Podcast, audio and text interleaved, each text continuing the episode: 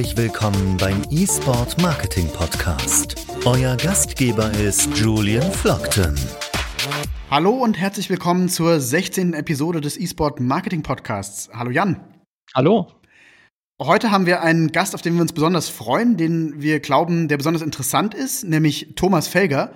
Thomas Felger ähm, hat eine Wahnsinnskarriere äh, und Historie, auf die wir natürlich im Detail nachher eingehen. Seit 2003 ist er CEO und auch Gründer von ähm, Icon Mobile. Was genau Icon Mobile macht, wird er uns nachher bestimmt selbst sagen. Aber im E-Sport-Bereich ist er auch unterwegs als Investor in diverse Firmen, zum Beispiel in Ansu. Ansu ist ein Unternehmen, das in äh, Ingame-Werbung, äh, im Ingame-Werbung unterwegs ist. Äh, und unter anderem ist er auch investiert bei Veritas Entertainment.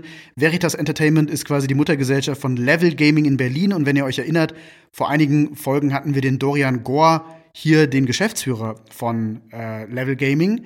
Insofern freuen wir uns heute ganz besonders auf Thomas Felger. So, hallo Thomas, willkommen in unserem Podcast. Ja, hallo, grüß euch. Super, erstmal vielen Dank, dass du dir Zeit nimmst, äh, hier mit uns den Podcast zu machen. Ähm, wir haben gerade schon im Intro ganz, ganz grob gesagt, ähm, wer du bist und äh, dass du eine Menge verschiedene Sachen machst. Aber vielleicht kannst du dich einfach selbst mal kurz vorstellen und auch mal sagen, ja, in was für Bereichen du äh, alles unterwegs bist. Ja, dann sind wir, brauchen wir aber viel Zeit, Jungs. Wir haben eine Stunde.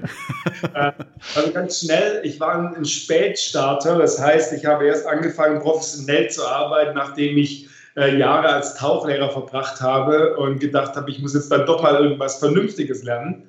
Ähm, habe dann äh, Japanisch und Wirtschaft studiert, von da aus in diese neue Innovationsgeschichte reingeschleudert worden, die sich äh, Mobilfunk nannte, wo man dann auch Content auf kleine Devices schicken konnte, also nicht diese Aktenkoffer, die wir vorhatten, aber diese kleineren Geräte mhm. mit einem kleinen Display drauf. Und von da an ging es los, indem ich praktisch immer neue Technologie benutzt habe, um neue Experiences zu schaffen.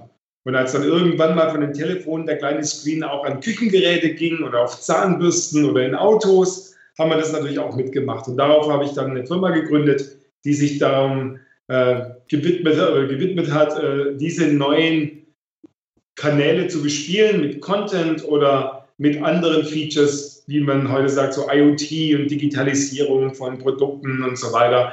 Das alles haben wir, das alles mache ich immer noch mit der Icon Group, also die Icon Mobile, slash Icon Inca und so weiter. Da gibt es mehrere Firmen dahinter. Die leite ich immer noch als globaler CEO. Ähm, und ähm, nebenbei habe ich viele Investments gemacht, von E-Commerce Beauty-Plattformen zu äh, G2 Esports als Team, zu ähm, alles Mögliche, ehrlich gesagt. Äh, bis zu Camping-Butler, die sich darum bemühen, äh, deine Fäkalien aus dem Auto zu schaffen auf eine Art und Weise, dass es angenehm ist und nicht so schlecht. also ist alles dabei, hat aber immer was mit Innovation zu tun und mit einer großen Komponente der Digitalisierung. Wow, okay, also das ist nun wirklich. Ähm da will man eigentlich bei allem nachfragen, aber ich fange mal mit einer Sache an. Ähm, mit irgendwas muss man anfangen. Fangen wir mal bei dem aktuellen an oder mit dem, was du irgendwie seit 2003 machst, nur so paar Worte. Du hast gerade schon gesagt, Icon Mobile, ich habe mir mal eure Website angeguckt. Ihr seid ja im Prinzip eigentlich, wenn ich es richtig verstehe, sehr stark auch an dieser Schnittstelle zwischen Hardware und Software ähm, und, und natürlich äh, Design. Aber vielleicht kannst du noch mal ganz kurz irgendwie zwei, drei Worte zu, zu dieser Firma sagen, weil du die ja jetzt schon seit 17 Jahren ähm, gegründet hast und leitest. Was macht ihr genau bei Icon Mobile? Also wir arbeiten eigentlich nur für richtig große Unternehmen, die mittlerweile feststellen, dass man in-house gar nicht mehr alles machen kann. Die Welt ist viel zu komplex geworden. Das heißt, die vernetzten Küchengeräte, die vernetzten Autos, ähm, all das führt dazu, dass man mittlerweile neue, ganz neue Experience schaffen kann. Und das sind wir auch. Das ist eine Experience Company. Und es führt dann aber auch zu Gesprächen im Bereich E-Sports mit Veritas und so weiter ich glaube, dass man heutzutage nur eine Experience schaffen kann, wenn man digital genauso versteht wie das Physikalische oder andersrum. Deswegen gibt es auch für mich noch keine Gewinner von den großen Firmen, wie viele sagen, ja, Google, Amazon und so weiter, weil die sind digital. Wenn man die genau beobachtet, die investieren jetzt gerade ganz viel in Hardware und in physikalische Geschichten. Warum? Weil man einfach eine Experience nicht mehr in der einen oder anderen Welt lassen kann, sondern man muss die verzahnen, damit die damit die Nutzer oder Konsumenten oder Fans auch wirklich, sage ich mal, ein Erlebnis äh, bekommen, das Sinn macht in ihrem kompletten Leben und nicht nur teilweise, wenn sie mal vom Computer sitzen oder teilweise, wenn sie irgendwo in einem Laden stehen. Und das haben wir mit Icon Mobile oder Icon Group, machen wir das jetzt seit 17 Jahren, wo wir genau das zeigen, wo wir zum Beispiel äh, Haaranalyse-Tools machen für Hairsalons, die dann darauf basieren, wissen, was für Haare du hast und dann dein Produkt für dich genau gemixt wird und nicht nur irgendwie was vom Shelf gekauft wird.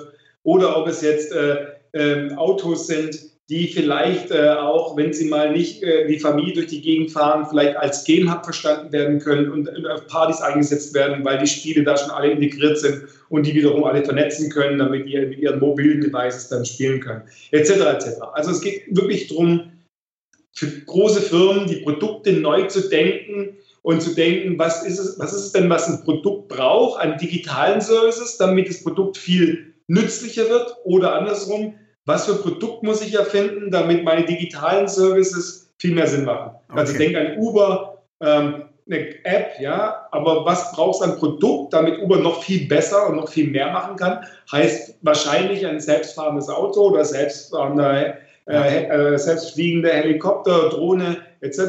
Und nur die Kombination aus beiden wird die Zukunft von solchen Firmen sichern. Wow. Also jetzt hat ja nicht jeder irgendwie 2003 irgendwie da schon eine Vision gehabt. Äh, das ist ja schon bemerkenswert, dass du da irgendwie äh, in, in, so eine Richtung irgendwie seit 2003 schon gegangen bist.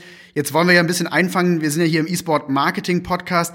Wo ist deine Schnittstelle zum Thema Gaming, Games und E-Sport? Und hat das irgendwas mit den, mit der Firma, die du jetzt quasi immer noch führst, zu tun oder wo sind deine Schnittstellen? Gab es ein privates Interesse für, für Gaming und E-Sport schon immer oder wie, wieso hast du auch in viele Unternehmen im E-Sport-Bereich dann unter Umständen investiert? Wo kommt das Interesse her?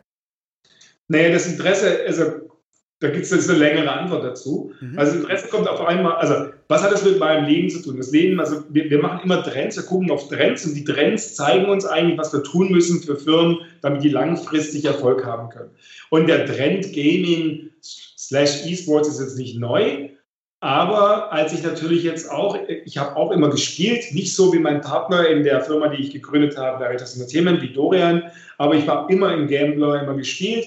Aber natürlich, als deine Kinder jetzt groß geworden sind und dann du dich irgendwann mal fragst, warum brauchen die eigentlich kein Taschengeld und die dir dann zeigen, dass sie äh, ein virtueller äh, Waffendealer sind auf äh, CSGO und so weiter, und damit richtig Geld verdienen können, das erweckt dann natürlich schon ein Interesse. Ja? Dann kommt der Trend auf einmal sehr tangible zu dir nach Hause.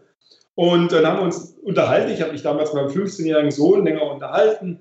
Und wir haben dann schon gemerkt, da ist eine Möglichkeit, mal was neu zu denken. Und warum bin ich da eingestiegen?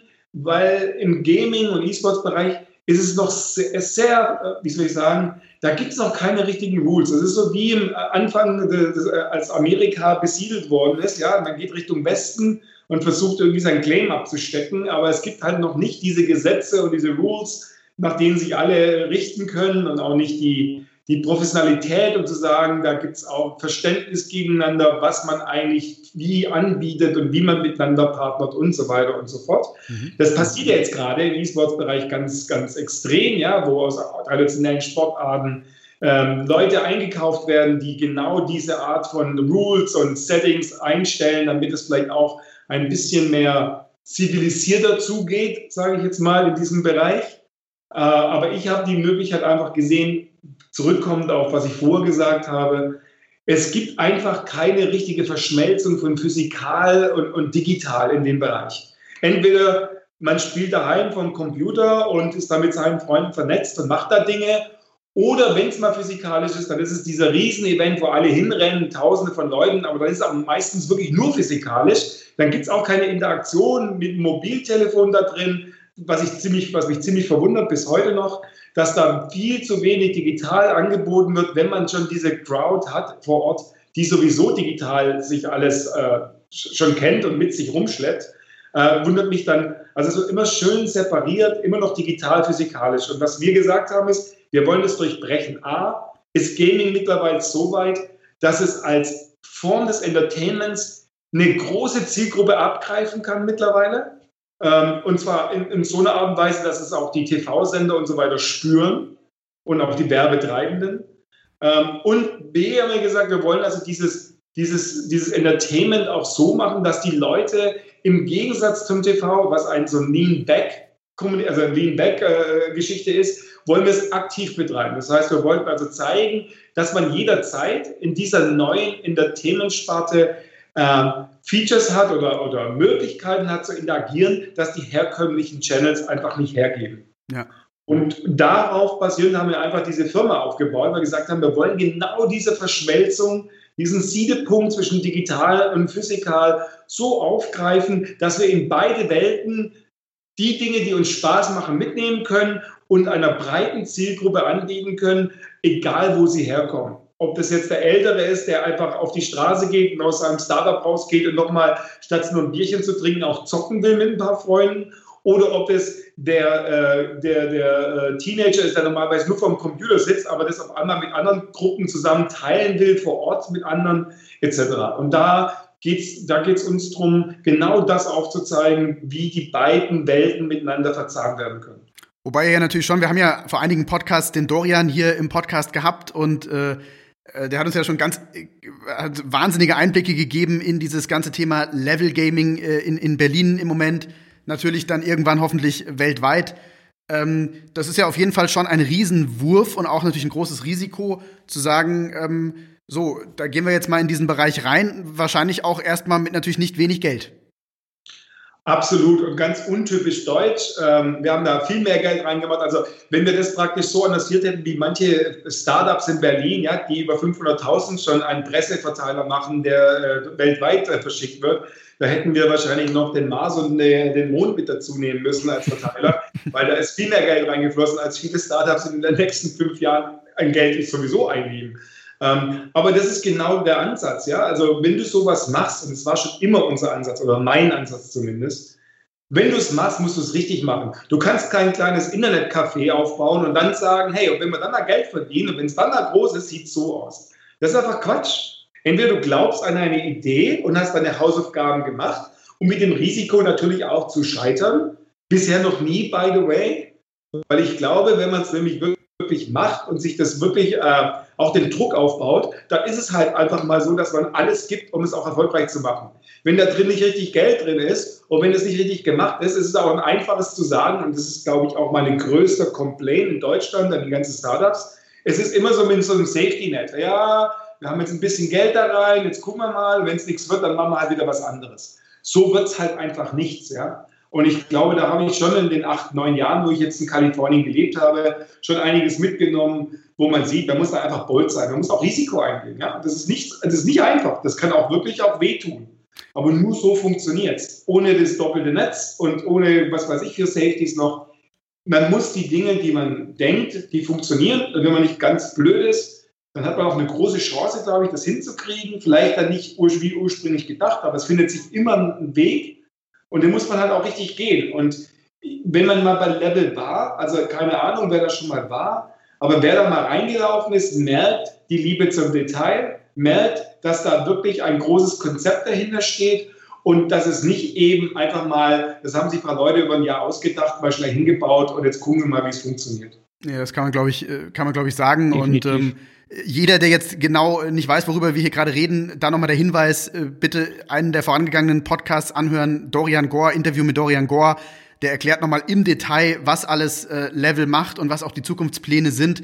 Und äh, was ich schon bei euch beiden merke, bei dir Thomas, wie auch beim Dorian, diese, dieses wahnsinnige Feuer, dieses Brennen für diese Idee, das äh, kommt rüber, aber trotzdem Hut ab für so eine, ähm, für so ein Investment ja. und für etwas, wo man sagen muss, klar, hat einfach noch niemand vorher jemals äh, gemacht. Wir sind in einem komplett neuen Bereich und ähm, da geht man jetzt mal rein. Jetzt haben wir uns natürlich ein bisschen vorbereitet und einige deiner Artikel gelesen. Unter anderem äh, sprichst du ja oft von so einem Ecosystem Approach. Also du plädierst irgendwie dafür, dass man sagt, Leute, seht doch nicht irgendwie nur irgendwie das Produkt oder seht doch nicht nur irgendwie Sachen isoliert, sondern denkt mal in ganzen äh, Ökosystemen oder in Ökosystemen, wie ihr irgendwie Produkte, Services und so weiter zusammenfassen könnt. Ähm, und da gibt's ja offensichtlich eine viele, viele Dinge, die man aus der Games-Branche lernen kann. Vielleicht kannst du da was zu sagen. Ja, absolut. Also, ähm, also ich meine, da gibt es natürlich, oh Gott, da gibt es tausend Dinge zu sagen. Und es ist immer schwierig für jemanden, der ähm, so das, das lebt, das immer auf die kleinsten gemeinsamen Nenner runterzuschrauben, damit es auch jeder gleich, sag ich mal, so, so gleich versteht, was man damit meint. Aber zum Beispiel, also was, was man einfach lernen kann, Entschuldigung, durch das Gaming oder im Gaming-Bereich, was da passiert, wir, wir nennen das, also ich nenne das Telescoping, das ist auch ein, also ein Buch, äh, ja, What's Bad for You is Good for You, kann ich nur jedem empfehlen, ist ein altes Buch, aber bringt viele Dinge auf, ganz gut auf den Punkt. Ähm, das Ding ist, wenn man, wenn man sich auf diese Dinge einlässt, in, in, diesem Business heutzutage ist alles sehr komplex geworden, wie ich vorgesagt habe. Es gibt keine Brand mehr, die eine Experience komplett alleine darstellen kann. Auch kein Apple mehr. Wenn man mal den Apple Shop anguckt und sieht, wie viele Partner da mittlerweile drin sind und wie viele Produkte vernetzt sind mit den Apple-Produkten, das werden immer, immer mehr. Und so geht es jeder einzelnen Brand. Und das Wichtigste wird sein in Zukunft einfach ein Ökosystem, was wir damit meinen, ist Industrien, die, an die man vielleicht gar nicht denkt, zu verbinden mit der Industrie, wo man selber stark ist und gemeinsam zu versuchen, wenn man sich verbindet und Daten austauscht etc., noch viel stärker zu werden in seinem eigenen Umfeld. Also ich gebe mal ein blödes Beispiel. Wir haben die Oral-B äh, Zahnbürste gemacht mit Ike Mobile. Das ist eine vernetzte Zahnbürste, da ist jetzt mit Versicherung mit integriert, da sind andere Dinge integriert. Du kannst aber jetzt, jetzt immer mal Spiele, ja, Jetzt kann ich sagen, wenn ich jetzt ein Spielehersteller wäre und möchte mich noch wichtiger machen und möchte zum Beispiel, dass die Eltern auch endlich mal meine Brand als Spiele-Publisher zu, äh, zu pushen, könnte ich doch jetzt sagen, auf dem iPad und auf dem Handy funktionieren die Spiele nur, wenn ich vorher meine Zähne geputzt habe. Die Daten sind da, man kann es einfach verzahnen, man kann es einfach tun und damit hat man wieder einen Ökosystempartner, der vielleicht wiederum einen stärker macht und einen als Publisher noch mehr promotet, weil die Eltern sagen, okay, die haben unser Problem verstanden und die lösen das nämlich, weil ich habe dann nämlich keine zehn Minuten Diskussion, damit die zwei Minuten die Zähne putzen. Und so kann man mehr und mehr in verschiedenen Branchen, ich kann es genauso machen, jetzt nimmt das gleiche mit Spiele und Bank.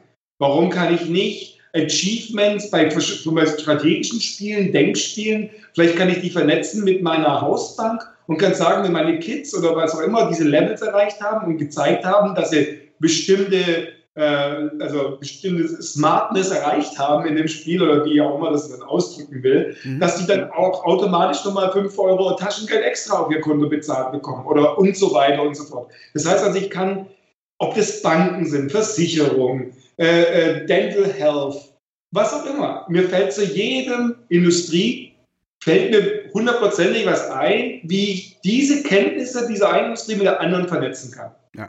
Und also das ist die Stärke eines Ökosystems. Und das meine ich damit. Und, und ich glaube, was man im Spielen, und deswegen finden wir das auch so gut, wenn es um Mitarbeiter geht, auch in meinen anderen Firmen, ähm, finde ich das gut, wenn man es mit mit Spielern zu tun hat. Also ich rede jetzt nicht nur von irgendwelchen Leuten, die Tag und Nacht zocken und nicht mehr wissen, was da draußen äh, für eine Uhrzeit Klar. oder für, äh, ob die Sonne scheint oder nicht. Davon rede ich nicht. Ja. Aber ich rede von Spielern, die gerne komplexe Spiele sich annehmen und die versuchen zu lösen.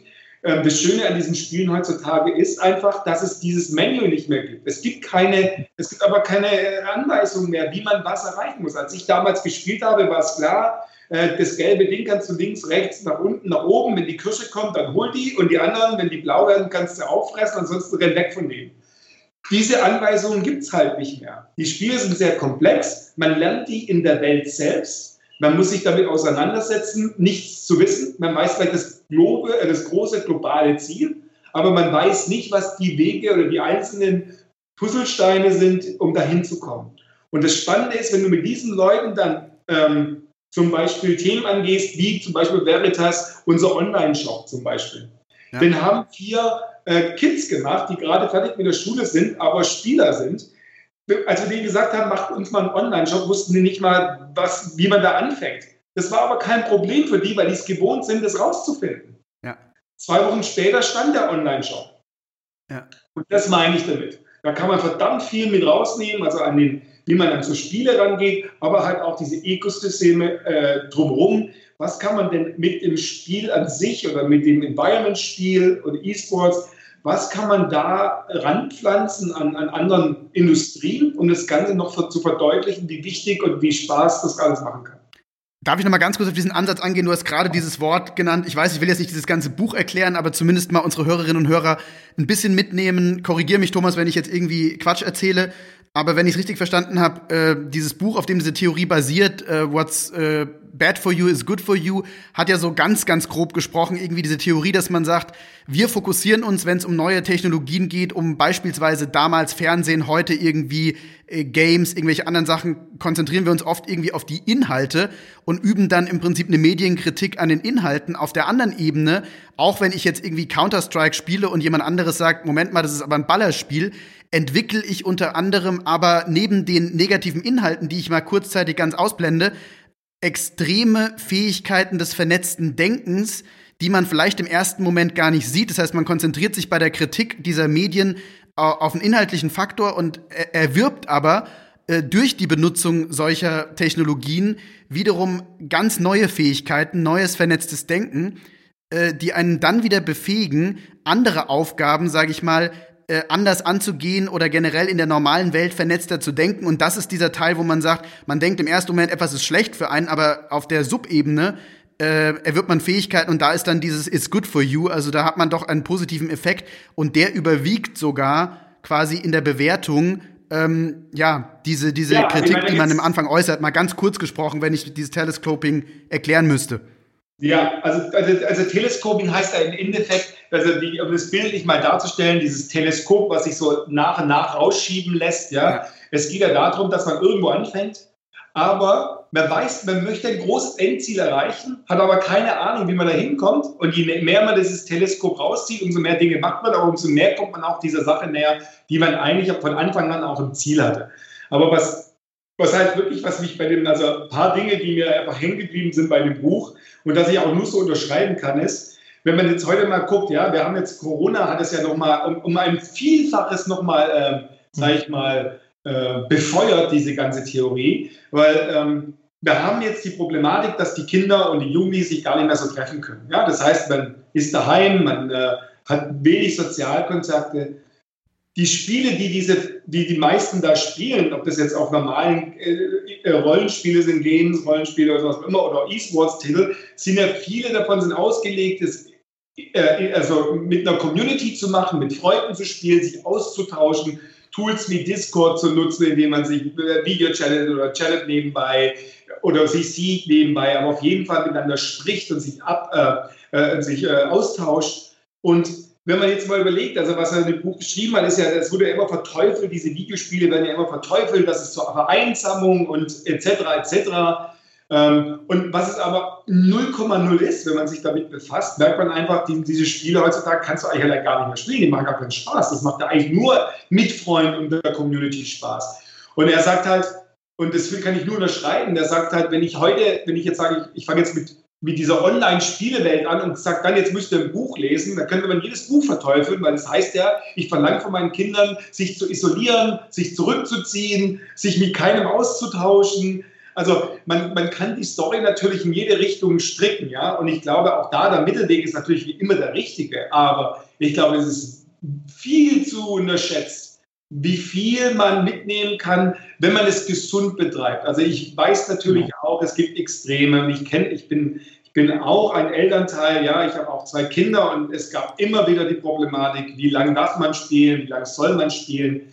Ja, aber im Endeffekt, wenn man das einigermaßen im Griff hat, führt es zu vielen guten Dingen, wie gerade beschrieben. Und ich glaube auch, dass jetzt gerade in dieser Zeit, dass viele gerade dadurch, dass sie genau diese Spiele spielen und sich miteinander austauschen können, auch dieser soziale Aspekt unheimlich hoch gerade im Kurs ist und auch vielen hilft, ehrlich gesagt.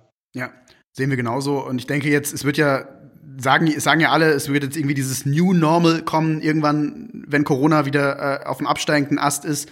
Und ähm, ich glaube jetzt, wir sehen ja, wir leben ja jetzt gerade in einer Zeit, wo generell die Technologienutzung gezwungenermaßen extrem zunimmt. Wir müssen uns jetzt hier gerade irgendwie über Skype äh, treffen. Vielleicht hätten wir das anders gemacht, wenn jetzt nicht gerade Corona wäre und so weiter und so fort. Und ähm, da sind natürlich die, äh, die Gamerinnen und Gamer immer schon Vorreiter gewesen, weil äh, da ist, äh, ja, da war diese Fähigkeit halt immer irgendwie schon da. Ähm, vielleicht können wir noch mal über eins deiner anderen Investments reden. Eine ganz interessante Firma, wo es um das Thema Ingame-Werbung geht. Du bist investiert unter anderem auch in diese Firma Ansu. Vielleicht kannst du zu der Firma und zu eurer Idee, die dahinter steckt, ein bisschen was erzählen. Ja, gerne. Also es ist nicht meine Idee, das muss ich wirklich sagen. Da bin ich äh, durch einen guten Freund dazugekommen und der namentlich Jens Hilders heißt, der auch jetzt kein Unbekannter ist in der Gamebranche. Ja. Mhm. Äh, der hat mir äh, dazu, äh, hat mir geholfen, da dabei zu sein. Ähm, dadurch, dass ich auch bei WPP bin, also WPP ist einer der größten Werbeholdings der Welt, ja. ähm, repräsentiert viele Brands. Ähm, dadurch weiß ich, was im Marketing oder im Brand-Marketing und so weiter in der Kommunikation, was da mittlerweile auch an Trends, aber auch an Needs besteht, also auch an, an, an Dingen, die nicht funktionieren und wo die sich auch neu erfinden müssen. Und als ich gemerkt habe, für was Anzu steht und äh, ein tolles Team, by the way, die da hinten dran stehen. Also tolle, tolle Founder, Itamar und so weiter, tolle Leute, die wissen, was sie tun. Ähm, die haben eine Technik entwickelt, die es einfach erlaubt, äh, sehr einfach in die Spiele selbst äh, Werbung, sage ich jetzt mal ganz böse Werbung, in die zu integrieren. Mhm. Das heißt, also, sie arbeiten nicht mit irgendwelchen bildhaften Geschichten, wo man dann einfach einen Pixel da reinstellt und dann irgendwelche nette äh, Banners da reinmacht, sondern jedes Element in dem Spiel kann sozusagen aktiviert werden für Marketingaktivitäten. Das heißt also, eine, ein, ein Ball bei Rocket League, ein, äh, was weiß ich, ein, ein, ein Gewehr bei CSGO, ein was auch immer, kann aktiviert werden und kann zu einer Marketingaktivität führen, wie zum Beispiel ein, ein Fragebogen, ein, eine interaktive äh, Shopping-Integration, was auch immer.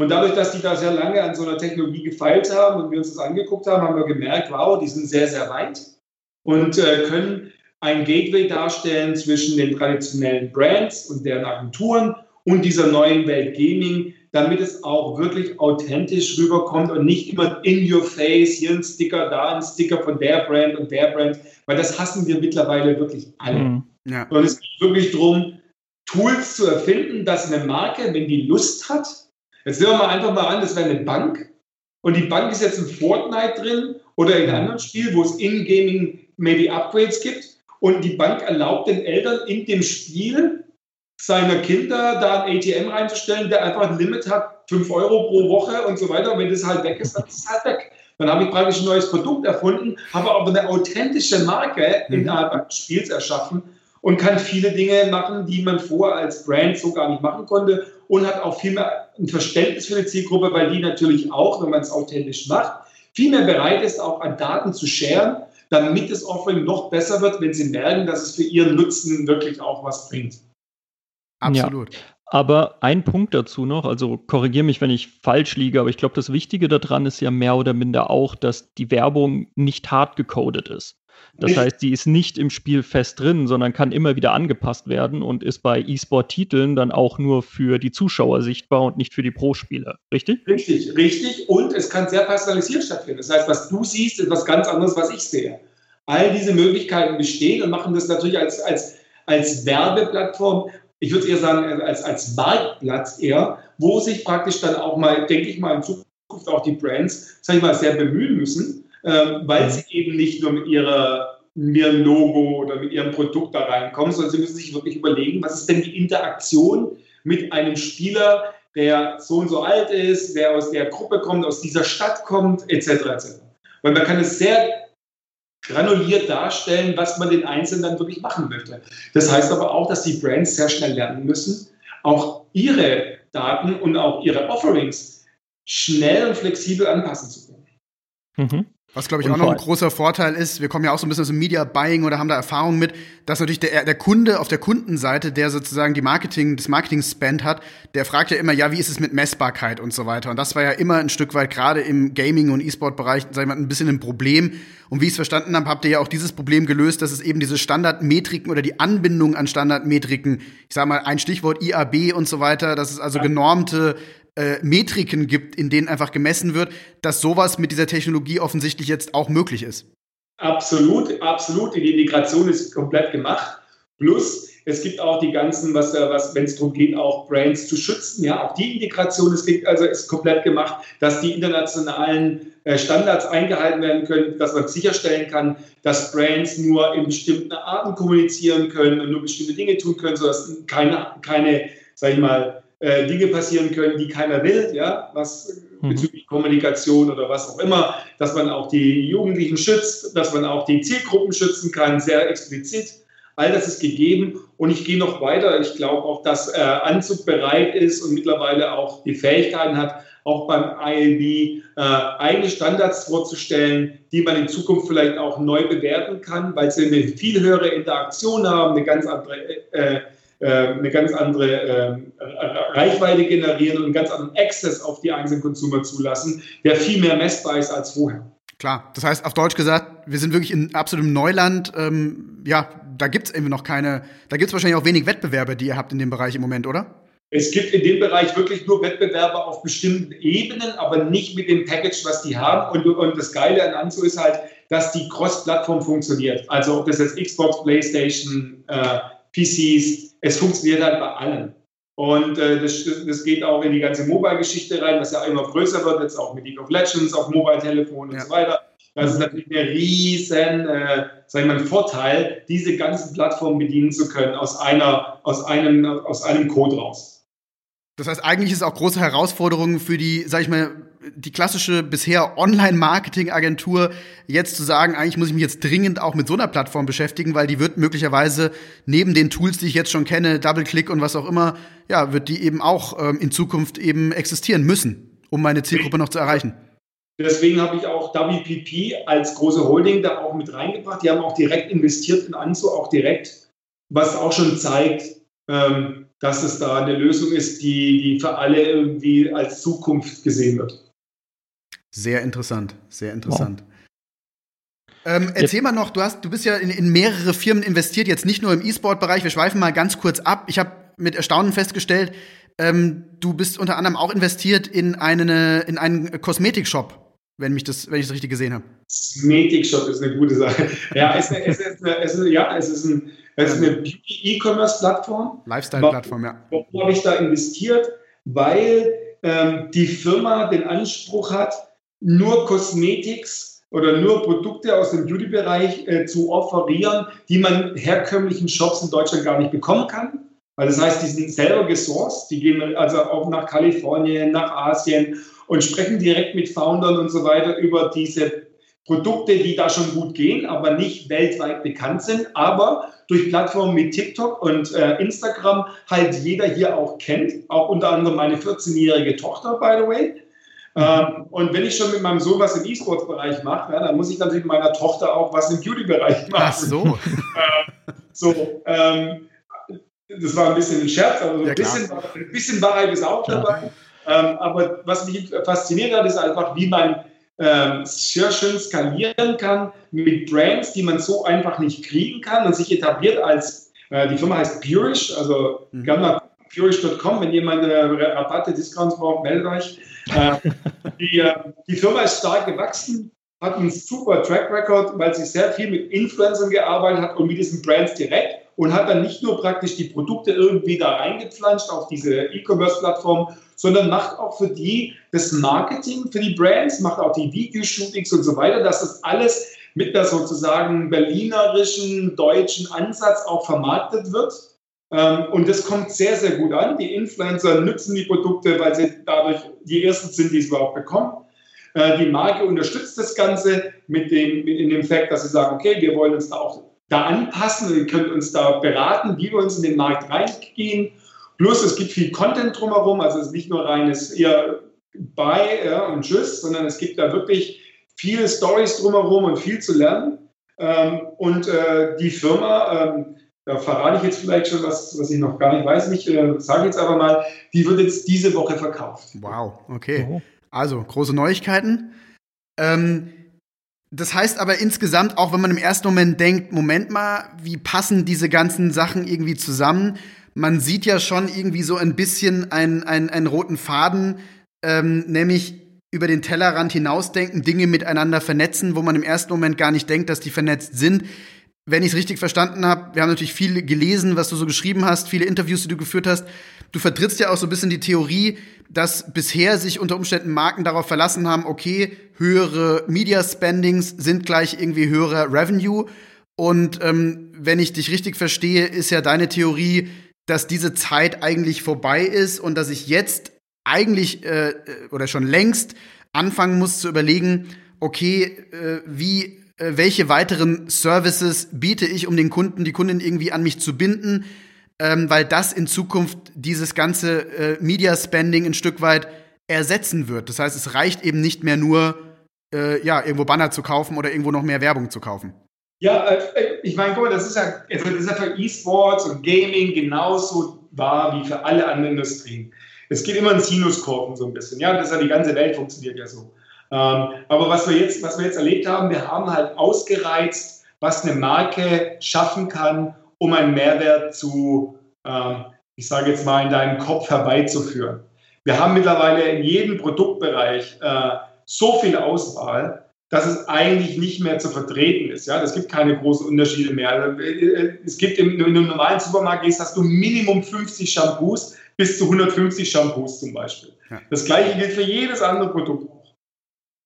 So, was haben denn die Leute, was sind die großen Firmen, die jetzt groß geworden sind, was haben die anders gemacht? Die haben eben nicht mit Werbung angefangen und mit einer Marke, sondern die haben einfach etwas gemacht in einem Umfeld, wo sie wussten, sie sind ihr Service oder ihr Produkt ist so viel besser, damit sich die Qualität einfach von selbst verbreitet, weil wir natürlich jetzt auch in einer Welt leben, die sehr vernetzt ist, die es auch erlaubt, relativ schnell mit Erfolg auch zu punkten, weil es gibt halt einfach Facebook, Instagram etc., was früher natürlich nur mit Radio, TV und Magazin funktioniert hätte. Also nicht falsch verstehen, das war ja schon alles richtig. Mhm. Aber wir sind heute in einer Welt, wo A, die Unterschiede der einzelnen Produkte nicht mehr klar, also, also entweder gar nicht da sind oder nur sehr schwer erklärbar äh, da sind. Deswegen wird ja immer mehr Geld ausgegeben, die Kommunikation, um nochmal die nächste Klinge auf dem Rasierding zu erklären, um nochmal äh, das, was weiß ich, ja, Label nochmal anders darzustellen, weil es noch exklusiver ist als das andere, weil es noch mehr limitiert ist als das Limitierte vorher. Ähm, das wird halt irgendwann halt ausgereizt und das sind wir angekommen. Und wenn man jetzt einfach mal überlegt, jetzt sind wir einfach ein Beispiel Uber, ja. Uber ist weltweit gewachsen, also Wahnsinn, wenn man sich das anguckt. Ja, was haben, haben die Werbung geschaltet?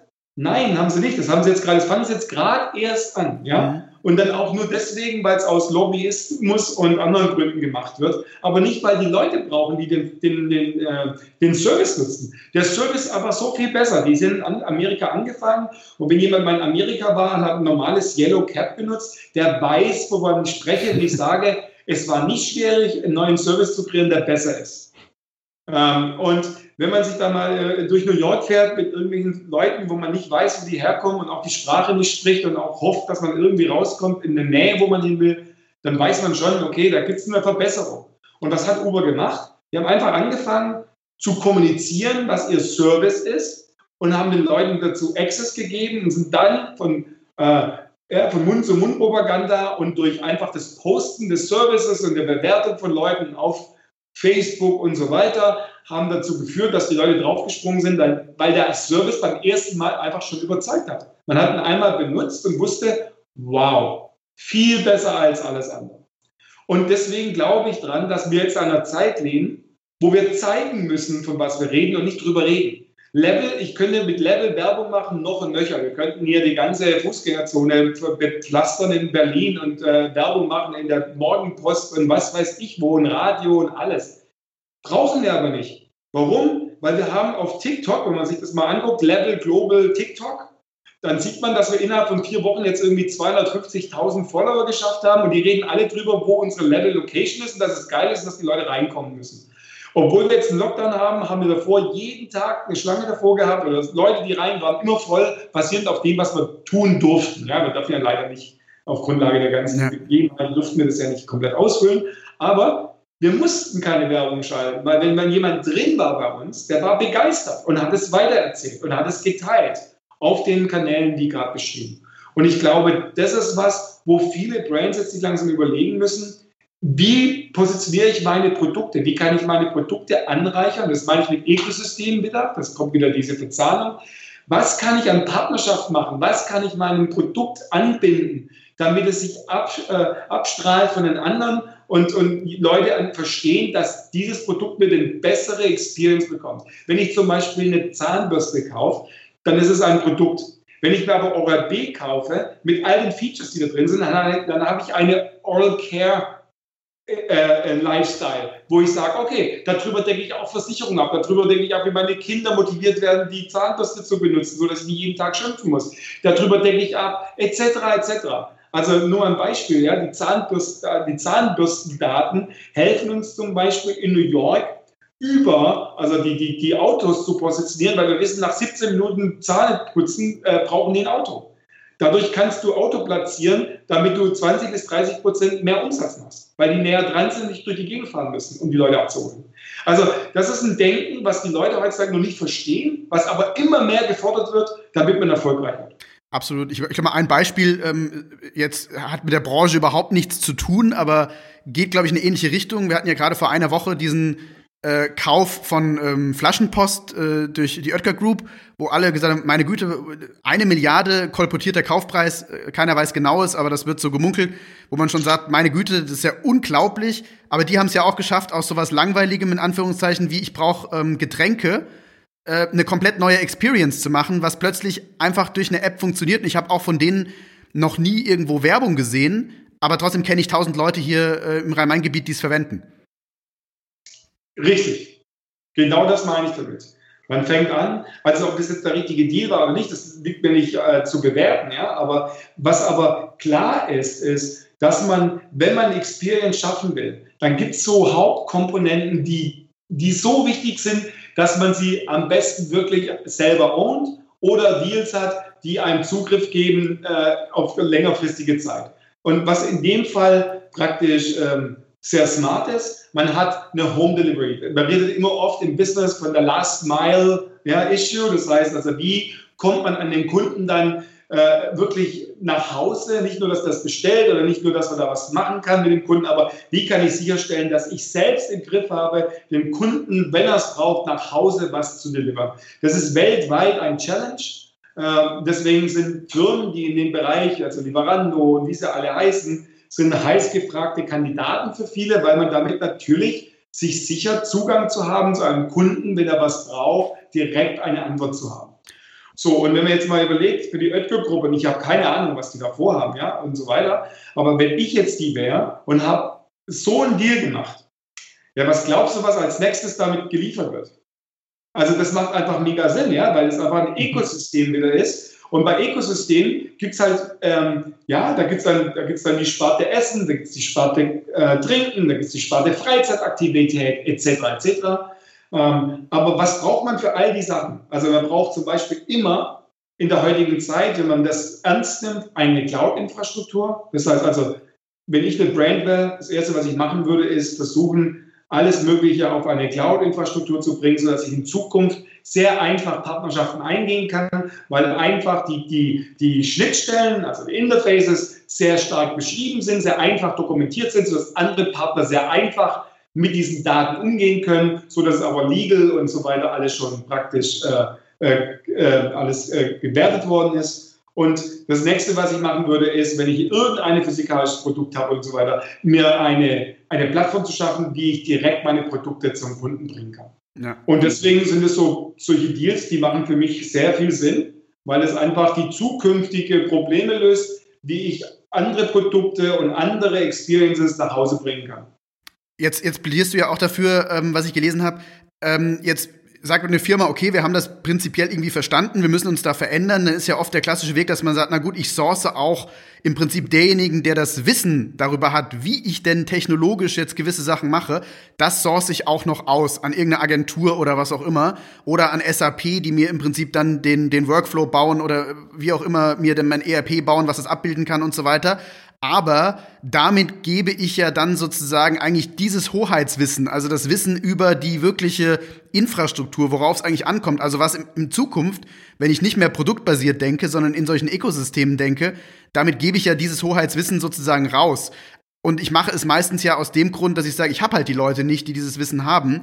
Aber anstatt zu sagen, ich verändere mich dann von der Struktur her und heiere neu oder versuche diese, diese Kompetenz irgendwie in einem Zeitraum aufzubauen, ähm, will ich halt schnell sein, gebe es raus, aber verspiele damit auch Chancen. Ja, ich glaube, also, also Ich denke, das ist so ein, äh, es ist, ist ein wirklich schwer, es ist schwere Antwort. Ja? Also es ist schwer zu beantworten für große Firmen, weil genau was du sagst, ist halt echt so, da gibt es kein klares Blueprint dafür, da gibt es kein klares, okay, so macht man es richtig, so macht man es falsch. Aber in meiner Erfahrung mit allen großen Firmen, die wir arbeiten, ich glaube, du musst am Anfang immer Partner und du musst dir einen Partner finden, dem du vertrauen kannst, der dich versteht, der auch deine Infrastruktur, die du jetzt und auch aufbauen möchtest in der Zukunft, kapiert sodass die Dinge, die als Schnellboote, sage ich jetzt mal, starten, sehr einfach, wenn sie geprüft sind, wenn, sie, wenn man merkt, das, hat, das macht Sinn, die dann praktisch wieder reingenommen werden können, auf Grundlage dessen, dass alles so praktisch äh, aufgebaut worden ist, dass es auf den Tools und den Plattformen basiert, die der Kunde dann auch hat.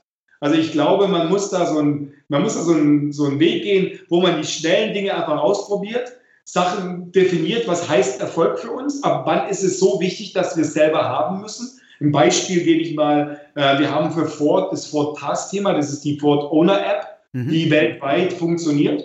Ähm, IT damals war weit davon entfernt, weit davon entfernt, sich um solche Sachen zu kümmern. Also nur mal ein Bild zu malen, viele IT-Departments bei großen Firmen sind hauptsächlich noch mit der Aufgabe vertraut, einen Computer aufzustellen und vernetzen, damit ein Mitarbeiter arbeiten kann und Software drauf zu spielen. Das ist nach wie vor immer noch, sage ich mal, die Hauptaufgabe eines IT-Departments. So, wenn ich jetzt über Ökosysteme nachdenke, Cloud Developments und so weiter, ähm, dann, dann kann man sich vorstellen, wie schwer sich da die Firmen tun können. Bei Ford war es so, wir wussten genau, welche Plattform, welche Firma sie kaufen werden in dem Bereich, was sie da machen werden, auf welcher Grundlage sie es machen werden und haben dann praktisch, um nicht Ford Pass über zwei Jahre zu delayen, haben wir das Ding aufgebaut, selber, auf den gleichen Tools, die die auch verwenden werden dann und haben das zwei, drei Jahre selber betrieben, um es dann zurück zu integrieren.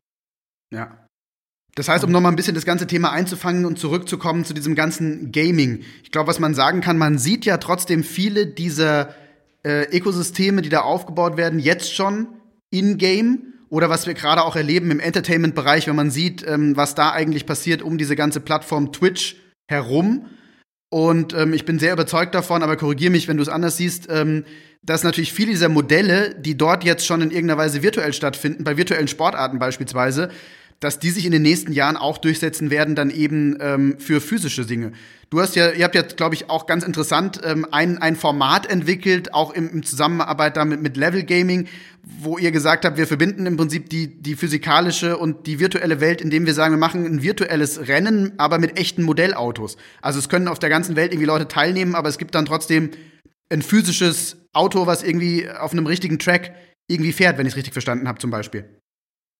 Richtig. Da kommen wir wieder auf die Verschmelzung, was ich vorher gesagt habe. Die Experience muss digital genauso darstellbar sein wie, wie physikalisch. Und das ist genau diese Art von Formate, die wir mehr und mehr entwickeln werden und ausrollen. Auch das Race äh, ist genau diese Art von Format, die wir halt wirklich geil finden, weil wir einfach zeigen können, wie die reelle Welt, also die ferngesteuerten Autos, äh, wir sind gerade was Größerem dran, mal gucken, ob das noch kommt. Ähm, aber ferngesteuerte Autos, die auf einem richtigen Racetrack, der geil designt ist, der so eine Art äh, Mario Kart-Ding hat, wo man ja. verschiedene äh, äh, Sachen machen kann, also äh, Push-Ups, was auch immer. Ähm, die, diese Geschichte dann zu, die dann digital zu lenken und egal wo man ist auf der Welt, in der Badewanne oder aus ähm, was weiß ich raus, die steuern kann und darüber ein Format abgefeiert wird, das ist natürlich genial. Ja? Also ich finde es genial, weil es einfach viele Dinge verbindet, die traditionelles Entertainment heute vermissen lässt, wenn es um Interaktivität geht und auch äh, die Art und Weise, wie man praktisch die, die Funktionalitäten, die man da einbetten kann, damit das Ganze halt auch nicht so eine Lean-Back-Geschichte ist und so weiter. Und ich glaube halt auch daran, dass die Zukunft des Entertainments mehr und mehr darin liegen wird, die Leute aktiv mitzunehmen.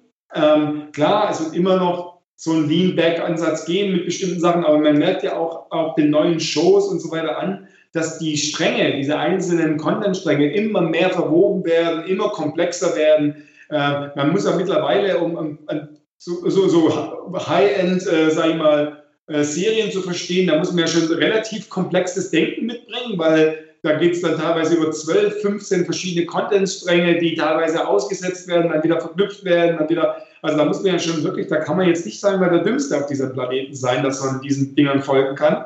Ähm, das zeigt ja schon, wie komplex das alles wird. Und ich glaube, die Spielewelt würde es auch mal auf einen ganz anderen Level bringen, äh, weil da einfach nochmal die Welten an sich viel mehr äh, an, an Reizen bringen kann und an Adventure geben kann, weil man einfach nicht mehr diese physikalische Welt nur als Grundlage hat, sondern man kann das relativ schnell da auch wirklich sehr extrem in die, in die, in, in, in das Interaktive drehen, wo man sagt, wow, äh, da ist man jetzt nicht mal eine Stunde dran oder da ist man nicht jetzt, ja, äh, wie beim normalen Film oder bei einer oder manche Serien gehen dann über ein paar Staffeln, das sind dann ein paar hundert Stunden, aber es kann, es kann dann noch, also kann noch verrückter werden, ja, in der Spielewelt. Und das finde ich halt so, was mich umtreibt oder was, was für uns alle umtreibt, ist wirklich dieses, dieses, diese neue Art des Entertainments langsam zu verstehen und anstelle zu warten, dass was passiert, einfach mitgestalten, dabei sein zu können und zu sagen, vielleicht irgendwann mal später, diesen kleinen Teil haben wir vielleicht mit dabei zu, äh, äh, äh, beigetragen oder haben gezeigt, was die Möglichkeiten sind. Absolut. Ich meine, du bist jetzt nun wirklich auch auf mehreren Kontinenten unterwegs. Irgendwie, äh, man merkt auch sehr viel, äh, dass du natürlich vielleicht auch ein bisschen mehr davon äh, dem amerikanischen Denken geprägt bist im Hinblick auf Chancen, dass man sagt, ich gucke erstmal, was sind die Chancen. Deutschland ist natürlich traditionell, glaube ich, ein bisschen immer äh, hin zum, was sind die Risiken und unter Umständen überwiegen die dann. Was ich ja schon sehr bemerkenswert finde, vorhin ist der Name schon kurz gefallen, äh, Jens Hilgers, der äh, unter anderem diesen VP for ähm, äh, VC for äh, Bitcraft äh, betreibt, der ja quasi gerade eine ganze Menge Geld eingesammelt hat. Wie siehst du generell in diesem ganzen Gaming-E-Sports-Bereich die, die Chancen in Zukunft, auch gerade im Hinblick auf Investitionen zum Beispiel. Und die zweite Frage gleich im Anschluss, wo stehen wir da in Deutschland? Also, ähm, also ich glaube, es tut uns gut, äh, dass Leute wie Jens sowas aus Berlin rausmachen. Ich glaube, es tut uns sehr gut, weil Jens definitiv kein typischer deutscher Investor ist. Ähm, ich glaube, solche Firmen wie Bitcraft verändern äh, in vielen die, das Mindset, weil auch Bitcraft, wenn man mal guckt, wer dahinter steht als LP und so weiter, da ist ja wirklich das Who of Who von der ganzen Welt. Absolut, also ja. von deutschen äh, Familienunternehmern zu äh, großen chinesischen Gründern, zu sehr famous Leute aus Amerika, etc. etc. Ja alles dabei. Ja. Und ich glaube, je mehr diese Interaktion stattfindet zwischen diesen deutschen Investoren und diesen internationalen, weil sie gemeinsam in so einem Fonds mit investiert sind, umso einfacher wird es werden, in der Zukunft auch vielleicht die Denkweise, wie man in Deutschland normalerweise rangeht, was zu verändern. Ähm, Deutschland nach wie vor ist schon wirklich dieses eher, naja, also jetzt halten wir mal die Bewertung lieber runter, jetzt investieren wir erstmal ein bisschen und gucken mal, wie die nächsten Schritte sind.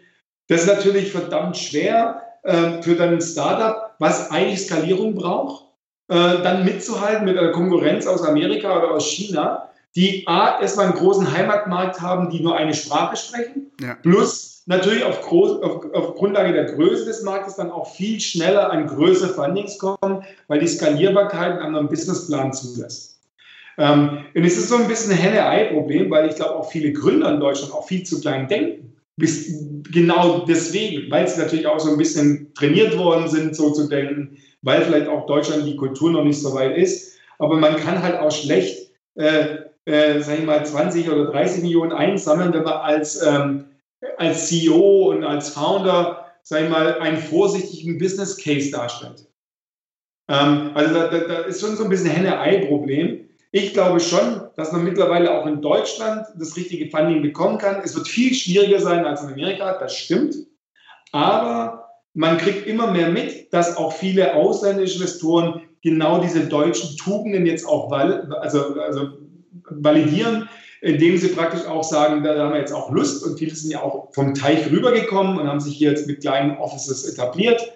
Ähm, und ich glaube, Grund ist auch deswegen, weil man einfach gemerkt hat, wie viel Geld man in Silicon Valley verbrennt, weil da ist natürlich, jeder denkt natürlich da, der ist der nächste, äh, was weiß ich, ja, Mark Zuckerberg oder Larry Page. Ja. Und das hat auch nur bis zu einem bestimmten Ding gereicht wenn man mal guckt, was da sonst so rauskommt aus Silicon Valley in den letzten Jahren, das ist nicht mehr so atemberaubend, wie man sich das vorstellt. Ähm, vor allem nicht, wenn man weiß, wie viel Geld da reingeflossen ist. Also ich behaupte mal, mit einem Zehntel des Geldes, was die da in Silicon Valley reingesteckt haben, hätten sie heute das hundertfache an Geld äh, in Deutschland. Ähm, da bin ich mir sogar ganz sicher. Ähm, weil ich glaube, dass wir da schon ein bisschen, äh, also auch die Gründer und auch die Lösungen, die wir anbieten, sind schon ein bisschen mehr durchdachter, ein bisschen mehr an, an, dem, an, dem, an dem Marktgeschehen orientiert und nicht so sehr einfach nur eine Gedankenblase, äh, wo man sich erstmal ähm, finden muss, nachdem man ein paar Millionen hat und irgendwie versuchen muss, mal irgendwie rauszufinden, was es denn dann wirklich ist, was man macht. Das sage ich jetzt mal ganz böse, ganz bewusst, schwarz-weiß, gibt es natürlich andere also gibt es natürlich schon andere Beispiele, aber im Endeffekt ist es schon so. Also ich bin weit davon entfernt, mich in amerikanischen Foundern zu investieren. Also ich mache das lieben gerne mit, äh, mit europäischen. Äh, verstehe ich. Mhm. Also äh, könnte ich genauso nachvollziehen, weil ich glaube auch, wir haben halt noch einen anderen, äh, wir durchdenken Dinge dann halt doch teilweise etwas, äh, etwas weiter oder äh, haben auch einen anderen Qualitätsanspruch auch an viele Dinge. Aber ähm, wie siehst du generell die Zukunft der ganzen Games- und E-Sport-Welt? Boah, wow. Ähm, ja, also ich sehe, also die Zukunft sehe ich so. Ich glaube, es werden ein paar rausfallen, die sich sehr amateur verhalten. Ich glaube, es gibt immer noch einen großen, großen Need, dass mehr professionelles Verhalten da in den Markt kommt. Ich glaube, die Publisher, die es jetzt gibt, die werden die werden sich alle noch dumm und dämlich verdienen, ähm, weil das Gaming, also wenn sie natürlich auch weiterhin diese Art von Titel rausbringen können, natürlich. Ähm, aber ich glaube, die Zukunft des Gamings war noch nie rosiger wie jetzt, weil einfach die Infrastrukturen alle mitgewachsen sind. Also A, Vernetzung ist kein Thema mehr. Spiele ähm, zu spielen, egal wo auf dieser Welt, ist keine, also ist wirklich kein Problem mehr. Also wir erinnern uns noch mal vor ein paar Jahren noch war es notwendig, irgendwie 10 Kilo durch die Gegend zu schleppen, damit man mhm. mal mit einem Freund zusammen spielen konnte. Äh, das ist halt einfach nicht mehr notwendig. Ja? Und äh, die, äh, dass Spiele, die ganzen Cloud-Geschichten, die jetzt passieren, um die Spiele überall praktisch äh, verfügbar zu halten, hat was mit Bandbreite zu tun, aber auch die wird immer mehr gelöst, ja, mit 5G und so weiter. Also alles, was man an Infrastruktur braucht, damit dieser Markt noch viel größer werden kann, ist on its way und, und, und ist schon teilweise da. Das heißt also, für mich sind die ganzen Barrieren, die die ganzen Jahre so ein bisschen in Schach gehalten haben, die fallen gerade alle weg. Ähm, ich glaube auch, dass Gaming mittlerweile da angekommen ist, als Entertainment äh, verstanden zu werden. Anders, äh, äh sonst könnte man sich den, den, äh, den, den, Wachstum von Twitch und so weiter nicht erklären, ja. wo es mhm. viel mehr ums Zuschauen geht als ums selber machen.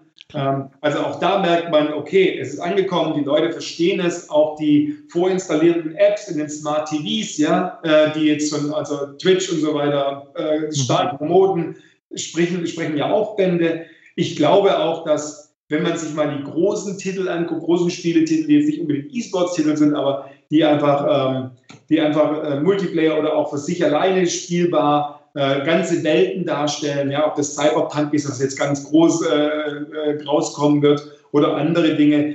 Das sind natürlich, die, die werden mehr und mehr das normale TV-Erlebnis in den Hintergrund bringen. Ich glaube, es wird immer mehr auch stattfinden, nicht im, in deinem kleinen Office oder in deinem Bar, sondern dieses, diese Art von Spiel und so weiter wird immer mehr Einzug halten, auch in den, sag ich mal, den, den Master Room im Haus, ja, also den, den großen mhm. TV-Room und so weiter.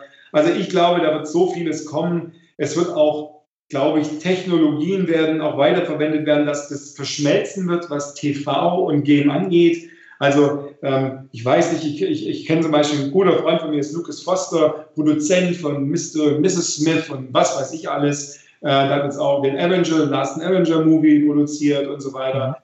Die, da geht es nur darum, wie kann man Technologie einbinden, dass man vielleicht wenn man ja auf dem Screen sich das anguckt, dass man sich mit dem Telefon umgucken kann und sieht in die andere Richtung, was da gerade passiert, ganz andere Handlungsstränge nochmal verfolgen kann, also auch wieder interaktiver wird, etc. etc.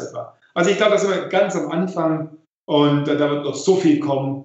Ähm, also ich glaube, wenn man sich heute irgendwie ein Investment machen will, holt sich da was, ein ETF im Gaming-Bereich, ich glaube, da kann man nichts falsch machen für seine Rente. Ich habe gerade gedacht, als du erzählt hast, ich habe das dann irgendwie auf, auf äh, mehreren Geräten und so weiter und am Ende ist in einem Handlungsstrang äh, doch noch auch meine Zahnbürste am Ende irgendwie eingebunden, die mir auf dem Display dann äh, passend zu dem Handlungsstrang, den ich am Tag über gesehen habe, auch noch irgendwie reagiert. Ich glaube, dann haben wir ein Stück weit äh, eine Idee davon, wo das in Zukunft alles hinlaufen kann. Noch lachen wir drüber.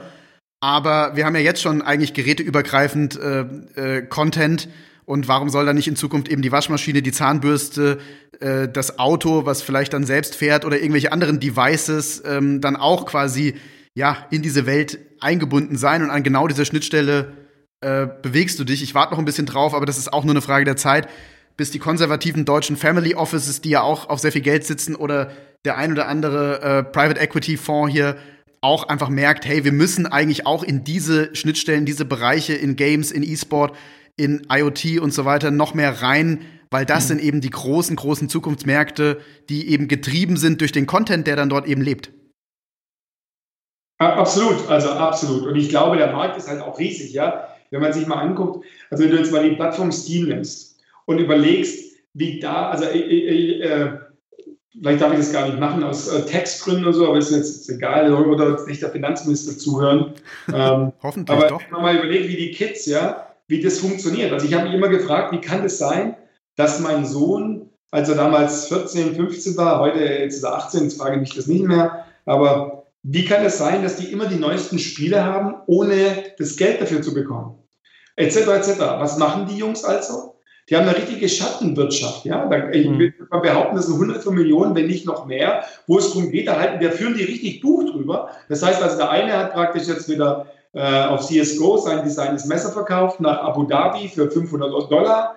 Ähm, dann kommt ein neues Spiel raus, dann sagt er, okay, pass auf, Jungs, ihr habt kein Geld, aber ich zahle euch jetzt das Spiel, aber beim nächsten Mal müsst ihr mir wieder das Spiel leisten. Und so tun die sich selber gegenseitig praktisch diesen Access zu diesen Spielen finanzieren und sich gegenseitig praktisch wie eine Art, ja, also wirklich Schattenwirtschaft kreieren, wo es um hunderte von Millionen geht, die kein Mensch gerade erfasst oder versteht. Mhm. Ja. Also ich glaube, wir haben alle schon mal jetzt einen, einen Eindruck davon bekommen, aber immer noch an der Oberfläche gekratzt dessen, von was wir hier reden. Also äh, wenn uns hier äh, die ein oder andere Marketingverantwortliche oder der Marketingverantwortliche zuhört und denkt, Moment mal, wir beschäftigen uns doch mit noch ganz anderen Dingen, mit irgendwie Media Budgets und so weiter, dann hat man hier zumindest mal einen Eindruck bekommen, wie die Welt unter Umständen, ich sage ja nicht, dass das das einzige Modell ist, wie es aussehen kann, aber das ist zumindest eine Vision, die sehr wahrscheinlich ist auf Grundlage dessen, dass wir eben viele dieser Dinge schon, ja, schon anfangen jetzt zu sehen. Und da sind wir eben sehr, sehr nah dran, aus vielen Mechanismen, die eben aus der oder jetzt schon stattfinden im, im Games-Bereich, im E-Sport-Bereich, die eben jetzt auch in die reale Welt schwappen, so dass wir diese Unterscheidung zwischen äh, digital und, und äh, analog vielleicht in Zukunft in der Form, wie wir sie jetzt noch haben, diese Trennlinie, die löst sich eben immer mehr auf, weil die Geräte alle dann irgendwie äh, eine Intelligenz oder eine, ja, einen Code besitzen. Es wird alles Richtung Software irgendwo äh, mehr und mehr wandern der dann eben nahtlos irgendwie mit einer Hardware verbunden ist. Thomas, vielen, vielen Dank. Das war, waren äh, ganz großartige Einblicke und ich glaube, ähm, du könntest wahrscheinlich noch stundenlang weiterreden. Das kann ich, ja. Aber jetzt bin ich, habe ich auch kein Wasser mehr und jetzt langsam wird meine Stimme. Also von daher passt es jetzt. Wunderbar, alles klar. Gut, dann danke ich dir. Vielleicht haben danke. wir die Chance, dich irgendwann noch mal im Podcast zu haben, weil ich glaube, Themen hätten wir auf jeden Fall genug und ähm, du hast auch bestimmt dann wieder genug äh, neue Sachen, an, wo du schon wieder äh, mental bist, an denen du uns dann hoffentlich teilhaben lässt. Also bis dahin erstmal vielen, vielen Dank, dass du bei uns im Podcast warst. Danke. Ja, sehr gerne. Vielen Dank. Hat Spaß gemacht. Gerne. Hat euch diese Episode des eSport Marketing Podcasts gefallen? Dann abonniert unseren Podcast. Wir freuen uns, wenn ihr auch in der nächsten Folge wieder mit dabei seid.